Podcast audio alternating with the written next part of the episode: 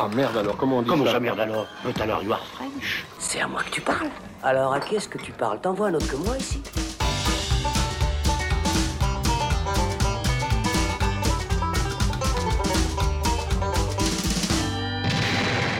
Salut les cinéphiles, bonjour ou bonsoir à tous, c'est Alex. Je suis très heureux de vous retrouver pour un nouveau débat du Saloon consacré à Richard Jewell. Si vous nous connaissez déjà, vous savez probablement à quel point chaque nouveau film de Clint Eastwood nous rend curieux et il faut le dire très excité à l'idée de voir le patron livrer une nouvelle leçon de cinéma.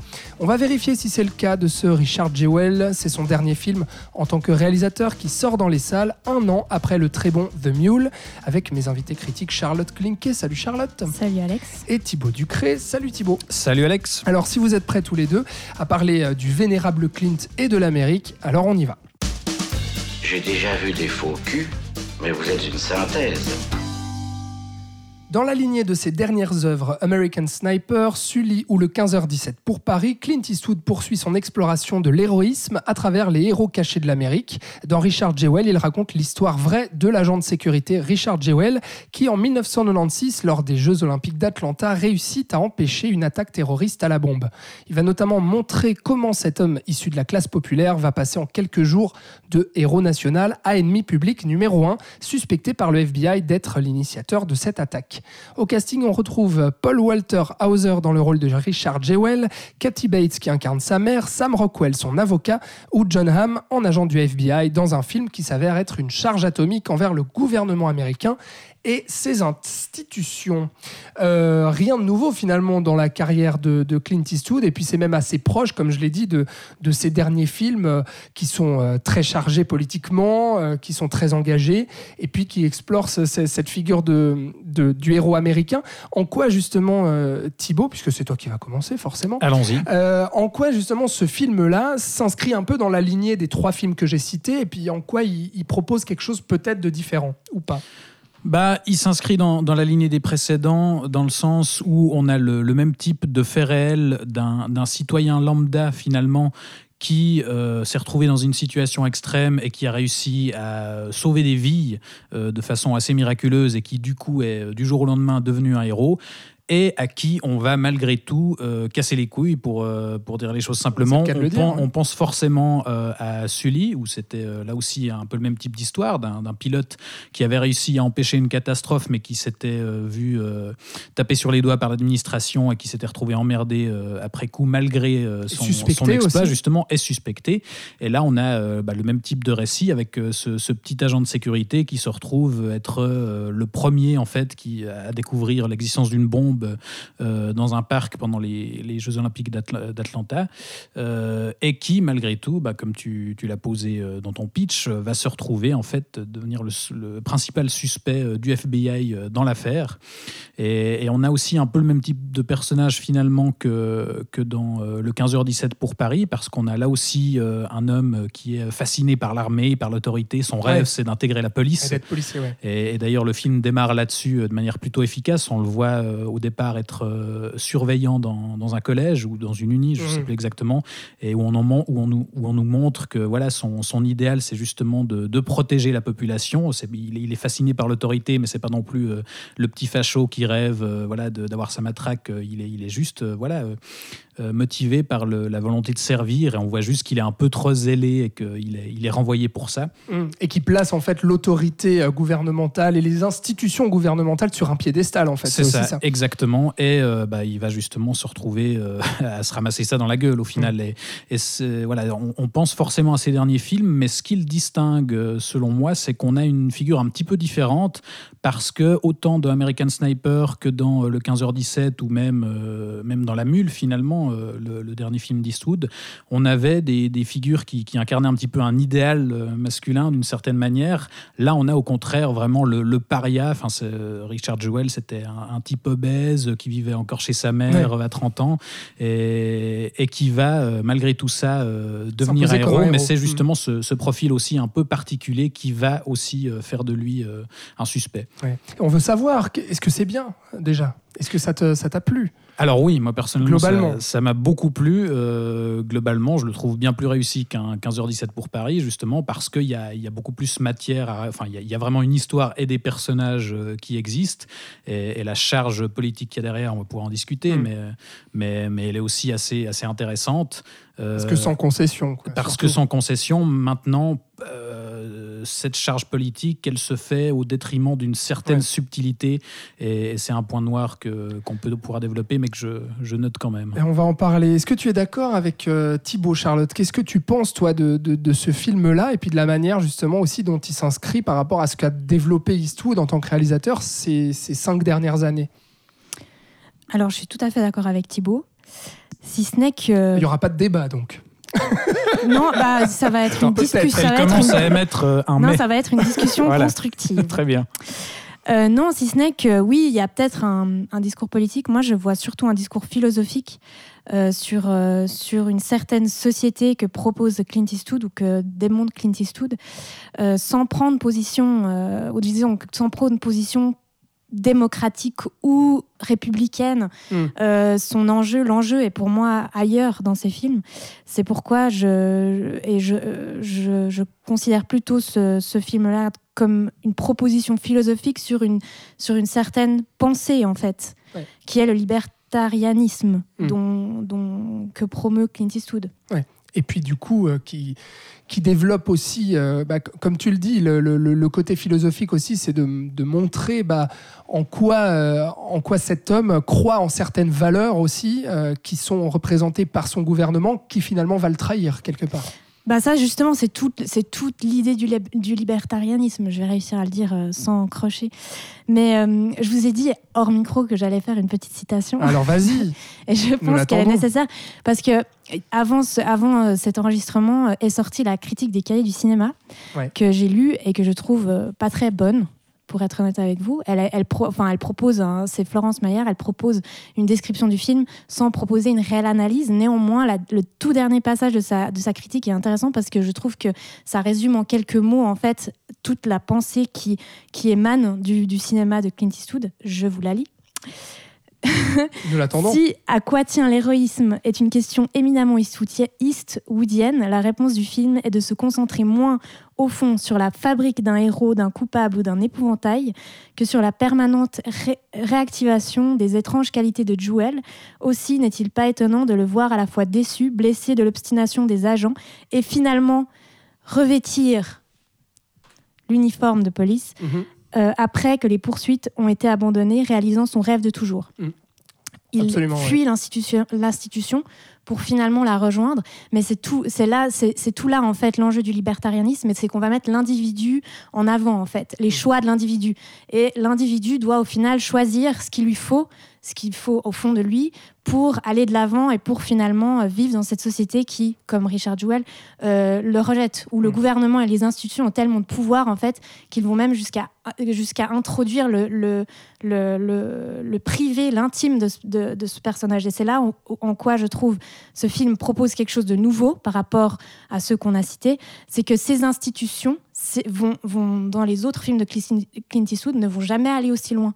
Là, on a vraiment une intrusion du gouvernement dans sa propre intimité, qui est sa maison et son appartement. Mmh. Tandis que que ça soit dans Million Dollar Baby, dans le 15h17, dans, dans Sully, dans... on va jamais avoir oui, le personnage va être touché, comme Sully par exemple, mais le, le, privé, la sphère familiale va toujours être tenue à l'écart.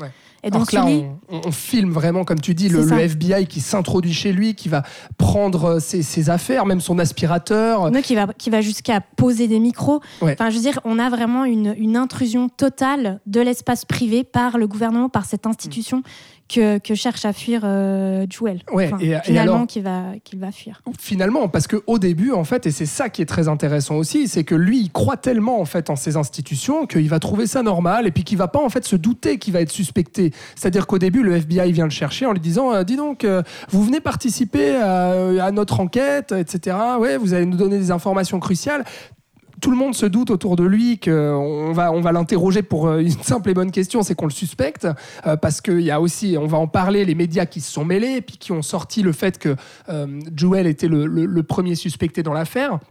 Mais il va pas se douter de ça. Et donc, il va laisser le FBI faire. Et, le personnage qui va justement lui permettre de se rebeller quelque part contre ces institutions et de mettre un frein à ça et de se dire, mais je, je, ne, je ne veux pas ça, en fait. Je vais me rebeller parce que je suis innocent et il faut que je le prouve. Bah, c'est son avocat qui est incarné par Sam Rockwell et qui est un personnage fascinant là-dessus parce qu'aussi, il va amener cette petite touche d'humour et de dérision et de légèreté finalement dans le film. Et il y a, euh, pour prendre une autre citation et qui est dans le film, c'est que ce passage, pour moi, résume aussi tout le film et tout ce que veut dire Clint Eastwood.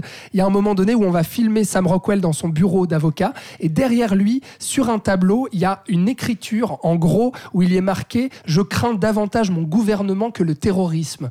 Et ça, ça pose tout le truc et tout ce que Eastwood va développer dans la deuxième dès partie. la première scène, en fait, quand on voit euh, euh, Joel dans les couloirs de son premier travail, quand il va entendre euh, Rockwell de loin au téléphone, on apprend à la fin de l'appel qu'il s'agit du sénateur. Donc, Absolument. Donc tout de suite, on pose des bases, en mm. fait. Dès les premières images, les bases sont. et on en revient du coup à la qualité du film et à la qualité d'Eastwood. Il y a aussi une efficacité hallucinante dans, dans, l'écriture et dans la mise en place de, de ces enjeux et de son message, où on sait directement ce qu'il va nous raconter. Et pourtant, il arrive à nous tenir sans arrêt, en haleine, avec le développement justement de son intrigue et de son enquête policière, et le développement surtout très très important de ses, de ses personnages.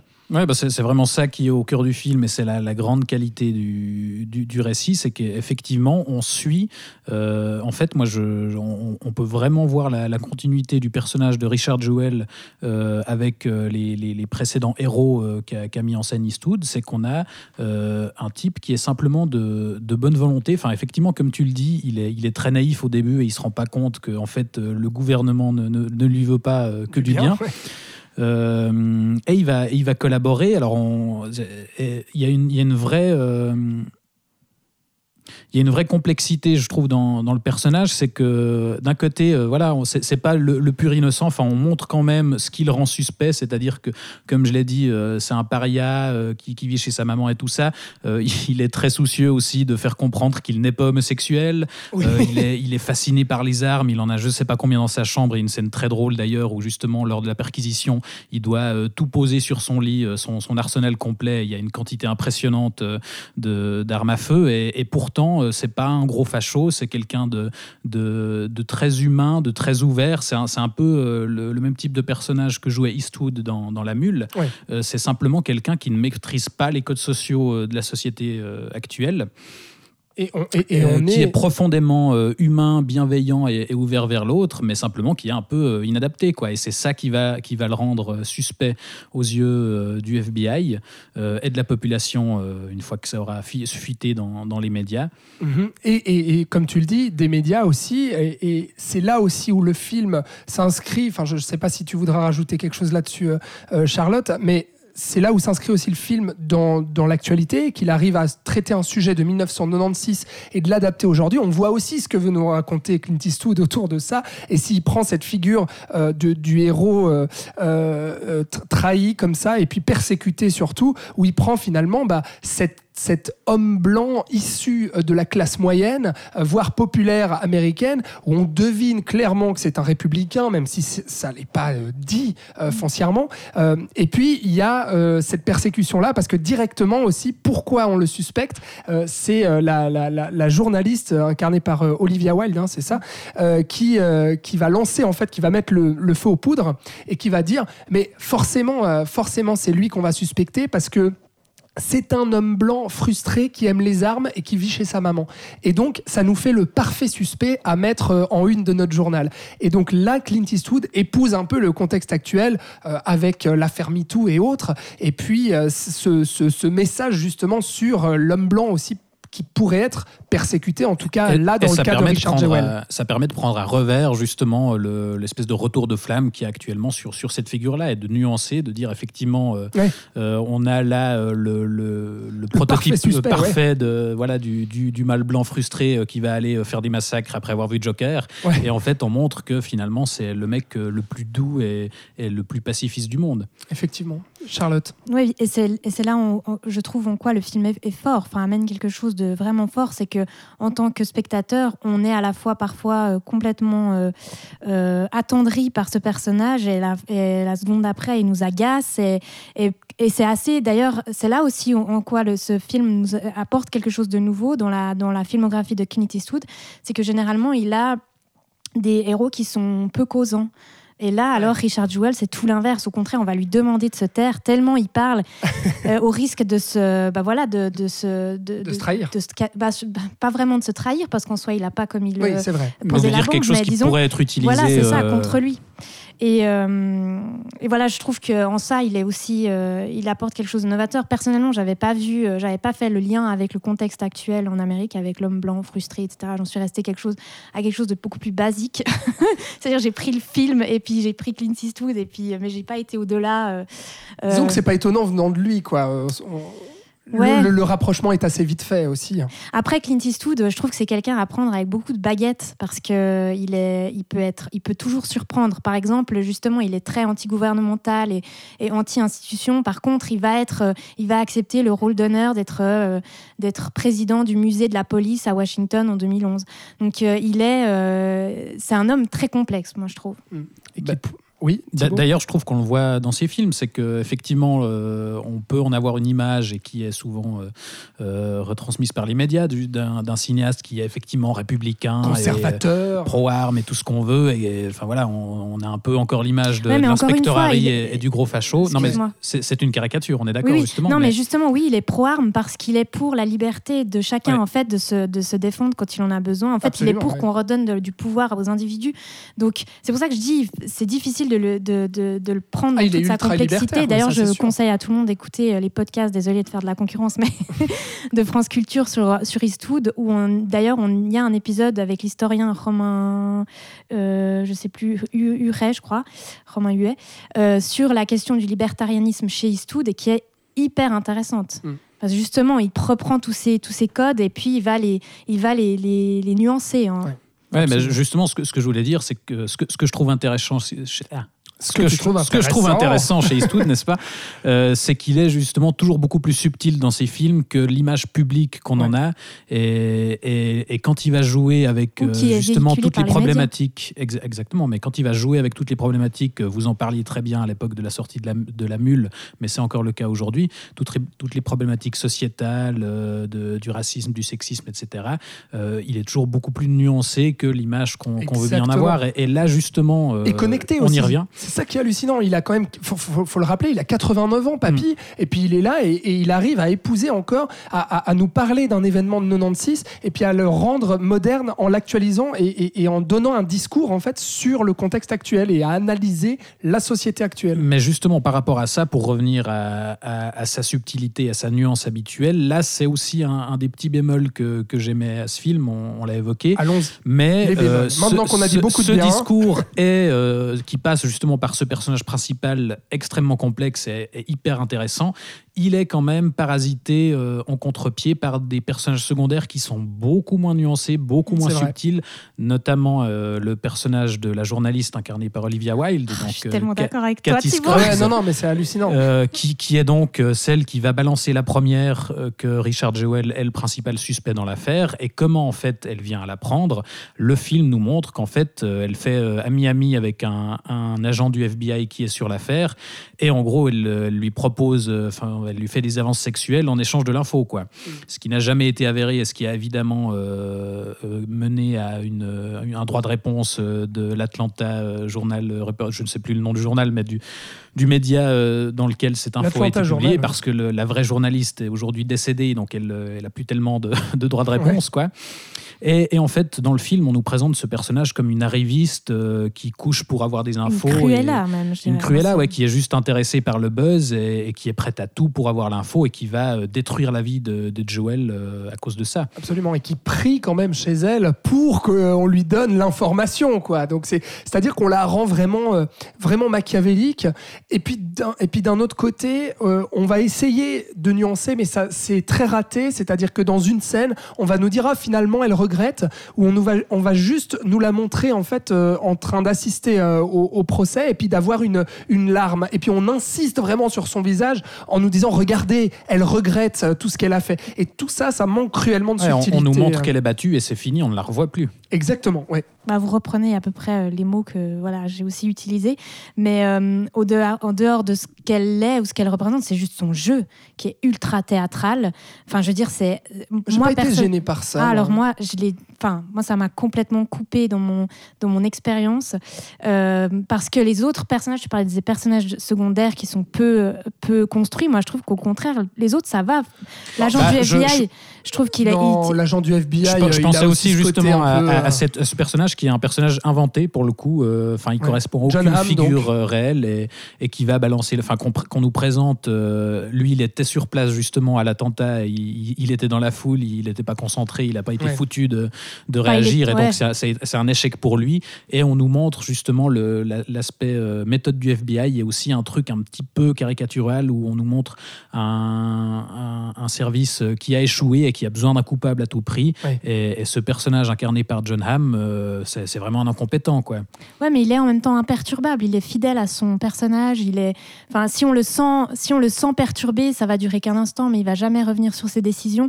Euh, Cathy Scratch, elle va dans tous les sens. Elle gesticule, elle crie, euh, elle, euh, elle arrive en, enfin, elle est, elle est. Elle joue trop pour moi. C'est Mm. pas du tout. Et c'est en fait le même. C'est ce qui m'avait aussi dérangé dans la mule, dans le jeu de sa, c'est la- de sa nièce. Euh, Enfin, la nièce, je- euh, si on veut, Clint Eastwood avait une. Enfin, le personnage de Clint Eastwood avait une nièce dans La la, petite mule. fille, tu veux dire. La petite. Ah, c'est sa petite fille. Ouais. C'est possible que ce soit sa petite fille. Euh, pareil, j'ai l'impression que c'est des personnages qui sont un peu oubliés. On, Ouais. Il ne sait plus comment, comment, euh, comment faire en sorte de rendre un- une jeune femme crédible. Parce qu'alors, Kathy Bates, par contre, la mère de, de- de Richard Jewell, elle est parfaite. On est d'accord. Ouais, Elle absolument. est absolument parfaite. Et puis, euh, même, même la secrétaire de, de Sam Rockwell, Sam Rockwell, qui est absolument génial aussi. Je trouve que euh, il y a. en Toujours fait, fabuleux, lui. hein. ça qui est aussi génial, c'est qu'on a une espèce de, et ça aussi c'est proche des valeurs de Clint Eastwood, on a tout d'un coup une communauté éphémère qui va se créer autour de, ce- de ce Richard Jewell qui Mm. est qui est euh, envers et contre tout, envers une société qui les rejette, envers un, un extérieur hostile.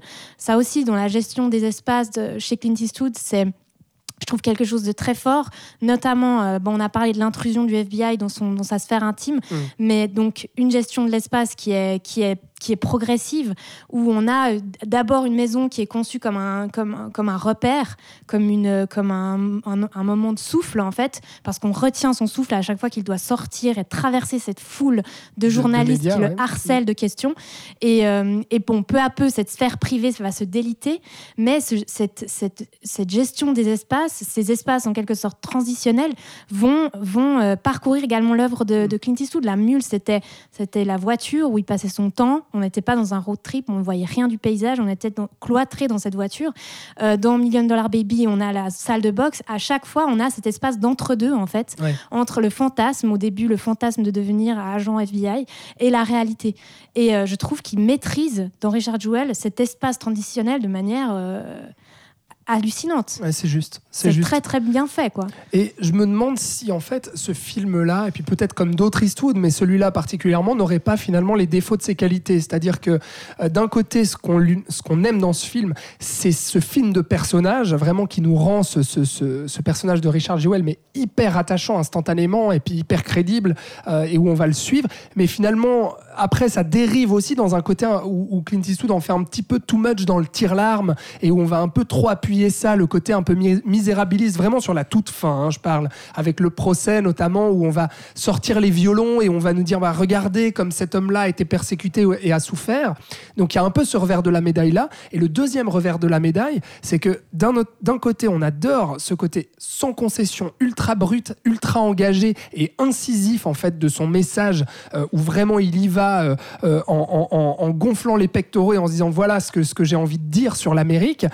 Et d'un autre côté, bah, il verse dans, dans ce côté justement où on manque un peu de subtilité. Donc euh, je trouve qu'il y a vraiment ce, ce revers de la médaille. Ouais, bah, c'est peut-être un peu inévitable, effectivement, vu, vu la force qu'il met euh, derrière, euh, derrière sa charge, que sur le passage, il y, y ait des trucs qui péclotent un peu. Quoi. Mais, mais, mais ça, qu'on soit d'accord, ça, ça entache largement pas Ouais, oui, largement. la majorité Ouais, pardon, du film, hein. parce que j'évoquais deux personnages qui sont caricaturaux. C'est vrai que, comme le disait Charlotte, le reste, ils sont, ils sont parfaitement travaillés. La, la mère est, est bouleversante. Cathy Bates, elle, elle est excellente. Mm. Et même le personnage de, de l'avocat que joue euh, Sam Rockwell, là aussi, il est intéressant parce qu'il est lui aussi ambigu. Euh, C'est-à-dire qu'il va euh, aider très rapidement Joel, mais, mais on nous montre aussi que c'est aussi un peu par intérêt parce que il y a une histoire éventuellement de livre qui sera écrit derrière et, et dont il pourra se charger de gérer, de gérer les droits. Et donc, on n'a pas des personnages qui sont trop binaires dans, dans, dans les quatre principes, enfin, dans les héros, en Mhm. tout cas, si on veut. T'as as, raison de le spécifier. C'est vrai que ça fait 25 minutes qu'on parle, donc c'est pour ça qu'on en arrive un petit peu au, au, défauts qu'on va trouver dans le film. Mais euh, disons-le, ça reste quand même un- du pur Eastwood, du pur jus de son auteur, et puis un, un très bon film. euh. Et, et même sur le final que tu trouves euh, tire l'arme, moi je, je trouve, enfin, je, je trouve que c'est un- une résolution à la mesure de, de celle de, de Sully, où on a aussi un personnage qui s'en est pris plein la gueule tout du long, mais Mm. qui reste digne jusqu'au bout. Et il y a ce monologue final euh, qu'on peut trouver un, un peu surfait, mais que moi je, je trouve euh, très touchant de, de ce gars qui, voilà, qui leur renvoie, qui renvoie euh, à la gueule du FBI euh, son incompétence et qui leur dit voilà, j'avais toujours rêvé de rejoindre votre service, je me rends compte que c'est pas idéal. Et, c'est à partir de ce moment-là qu'il va justement s'émanciper et s'affranchir de ses, de, cette, de ses rêves. C'est ça. Mhm. Et, et moi, ce, ce, ce point-là, enfin, ce, cette, cette arrivée-là, moi, je, je la trouve vraiment bouleversante. Ah, puis nécessaire. Justement, dès le moment où tu te détaches de, des institutions et tu deviens un individu. Mm. Et c'était pour moi euh, normal, en fait. Ouais. Ça devait survenir. Et je pensais pas que tu parlais, en fait, de, cette, de ce passage-là. Ouais, c'est ce moment. C'est vraiment la toute Ok. fin. Moi, je trouvais ça un poil appuyé. Je comprends la démarche. hein, euh, Ouais. Vraiment, sur, sur le papier, je vous suis tout à fait. Mais dans l'exécution, voilà, c'est- juste un tout petit bémol. Mais j'ai trouvé ça un petit peu trop forcé. par- Ah ouais, alors moi, c'est avec que, la, la c'est musique. que etc. Cathy, moi. C'est que Cathy. Ah bon, d'accord. Donc, euh, tu, tu nous rejoins, euh, Charlotte, du pur Eastwood, euh, qu'on recommande absolument, comme oui, la Mule, comme les meilleure. autres. euh, mais si je peux revenir sur les qualités, parce qu'il faut les, les nommer, d'autres Oui. qualités. Euh, c'est dans, et si dans la dans la l'utilisation des images d'archives, à aucun moment ils les utilisent pour attester Ah oui. une quelconque vérité. Contrairement à American Sniper ou d'autres. Hein. Voilà, ou le là- 15h17, où là, le 15h17 final, c'était assez, assez terrible à ce niveau-là. L'enfer, ouais. Là, les écrans deviennent juste des sont complètement inclus dans la narration. On va pas utiliser les images d'archives pour prouver quelque chose, mais pour illustrer uniquement. Et puis euh, autre chose dont je voulais parler Et également. avant que tu le dises, pardon, Oui. c'est- c'est sûrement aussi parce que euh, Paul Walter Hauser, qui incarne Richard Jewell, ressemble aussi tellement au vrai Richard Jewell. Mais vraiment, allez faire vos recherches sur Internet, vous comparez la- la- la- l'acteur et puis le vrai Richard Jewell. Enfin, c'est confondant, c'est hallucinant de, de, de- ressemblance. Peut-être aussi pour ça qu'il s'est passé justement des, des, des- images d'archives dont on parle. Et donc, euh, Charlotte, la, la dernière chose que tu voulais dire? Et puis, je pense que ça faisait très longtemps que j'avais plus vu un film dit historique sans avoir l'impression de regarder un musée. C'est euh, extrêmement bien fait. On, on replonge dans les années 90 sans, sans surligner, souligner absolument chaque détail, sans avoir dans chaque pièce ou chaque plan un, un élément, un objet qui nous renvoie aux années 90 pour bien souligner qu'on est dans En fait, on les le années remarque 90. même pas. C'est vrai que Non. moi, j'ai même pas, je me suis même pas dit ah cool les années 90. Bah, sauf quand vois. il y a la Macarena, mais c'est c'est plus. euh, mais justement, c'est tout d'un coup on se dit ah mais oui c'est vrai, c'était un tube dans ces années-là. C'est utile. Enfin et c'est complet. Et ça, sur- ça survient de manière totalement logique. Ouais. Mais il y a aucun moment où on est on, on est dans on est dans un espèce de bain de facsimilé Ouais, comme. Ils surfent pas du tout sur la mode Non, actuelle euh, qui, qui Euh, tend à la nostalgie et où on va euh, Tout à fait. Caresser les gens dans le sens du poil en leur sortant effectivement euh, 20 000 tubes et, et trucs de l'époque. Euh, non, c'est assez rafraîchissant. à ce Non, exactement. Puis on touche de ce fait, on s'in- on s'inquiète moins de, de la, de, l'i- de la forme que va prendre l'image, Mm. mais beaucoup plus, encore une fois, des thématiques qui vont être, euh, qui vont être abordées et qui, f- et qui font écho à chacun de nous. Euh, et puis, autre chose, tu parlais avant euh, du, du personnage de Clint Eastwood qui, qui, qui est intemporel, qui arrive à s'adapter à, Ah ouais. à notre temps sans, sans, sans accroc. Il est toujours là, heureusement quoi. Eh ben, en fait, je me suis rendu compte que dans chacun de ces films, on avait aussi une utilisation euh, spécifique du téléphone. Dans Richard Jewell, on a bah, le, le téléphone comme clé de l'intrigue parce que la cabine téléphonique va être, euh, enfin, va être en quelque sorte le pivot. Est-ce que, est-ce que oui ou non il a commis ça? Est-ce qu'il a eu le temps d'aller jusqu'à la cabine Ouais. pour pouvoir euh, annoncer qu'il y a une bombe euh, dans le, au- durant ce concert-là? Euh, Dans la mule, c'est l'utilisation des textos, donc la mise en, la mise en scène du texto. Quoi. Dans Sully, on va avoir un téléphone qui le rapproche et qui l'éloigne en même temps de la sphère familiale, donc un lien. Et dans le 15h17, ça va être le téléphone en tant qu'appareil photo. À chaque fois, il va utiliser ces objets euh, qu'on utilise aujourd'hui, donc ces objets technologiques, et il va les introduire dans sa mise en scène et leur donner un rôle narratif. Et je trouve ça, je trouve ça, moi je fais que, je parle qu'en superlatif là aujourd'hui, mais euh, je trouve ça super en fait qu'il n'utilise pas le téléphone encore une fois juste comme élément euh, fa- facilité Mm. euh, dans, le, dans, dans la narration. Donc, finalement, voilà, on aura eu euh, l'analyse des, des téléphones dans le cinéma de Clint Eastwood par Charlotte. et un livre qui existe aussi. ça, je ne me suis pas basée sur ce, fi- C'est pas- sur ce livre vrai. Ah aujourd'hui. oui, d'accord. Non, non, mais il y a un livre qui a été Sur les écrit. téléphones dans la filmographie de Clint Ouais. Eastwood. Non, non, non, dans, Ah dans- C'est très précis Non, quand même me comme dans le donc, cinéma, dans le cinéma, mais tout oui, d'un oui, coup, bah, je bien sais pas sûr. pourquoi, j'ai pas, j'ai pas lu ce livre pour aujourd'hui, Oui. euh, mais tout d'un coup, je me suis dit, tiens, c'est vrai qu'en fait, l'objet téléphone, c'est un, et ça pourrait être intéressant d'écrire un L'objet téléphone revient souvent dans ces films et à chaque fois, il a une utilisation différente. Eh bien, merveilleux. Merci, euh, merci Charlotte. Et d'ailleurs, euh, je voulais juste finir là-dessus, mais euh, tu, tu es beaucoup plus positif sur le film qu'à la sortie. On, on l'a vu ensemble, en fait. Oui, et puis à la sortie du film, c'est vrai que tu étais un, un- un peu plus mitigé. Là, c'est vrai que tu. Mais parce que j'ai, j'ai, je me suis reposée. Bah, bien sûr. J'ai Le fermé film a les mûri yeux, dans ton Ça- esprit. ça j'ai réfléchi. Non, mais en film, fait, j'ai été complètement dérangée par ce personnage, de, par, le, par la journaliste. énervé. Non, mais elle m'a, elle m'a énervée. J'y, j'y croyais pas une seconde. Ouais. Pour moi, c'est le personnage le moins élaboré de tout le film. Et à chaque fois qu'elle ouvrait la bouche, qu'elle apparaissait à l'écran, j'avais envie de lui foutre une tarte. et comme tu dis, en fait, ça, me, ça, me, ça, ça, m'a vraiment euh, saoulée, franchement. Ouais, ouais. Quand on, te la rabâche, on la, elle revient en tant que personnage secondaire important. Elle va à cette conférence de presse, elle pleure en l'espace de cinq minutes alors que tout le monde autour d'elle est statique, alors que c'est la plus pas à nouveau. alors que c'est soi-disant la plus cruelle de toutes les journalistes. Et ensuite, on ne la revoit plus. Bah Donc, il nous impose cet énervement et cet agacement durant presque deux heures. oui. Et ensuite, on ne la voit plus.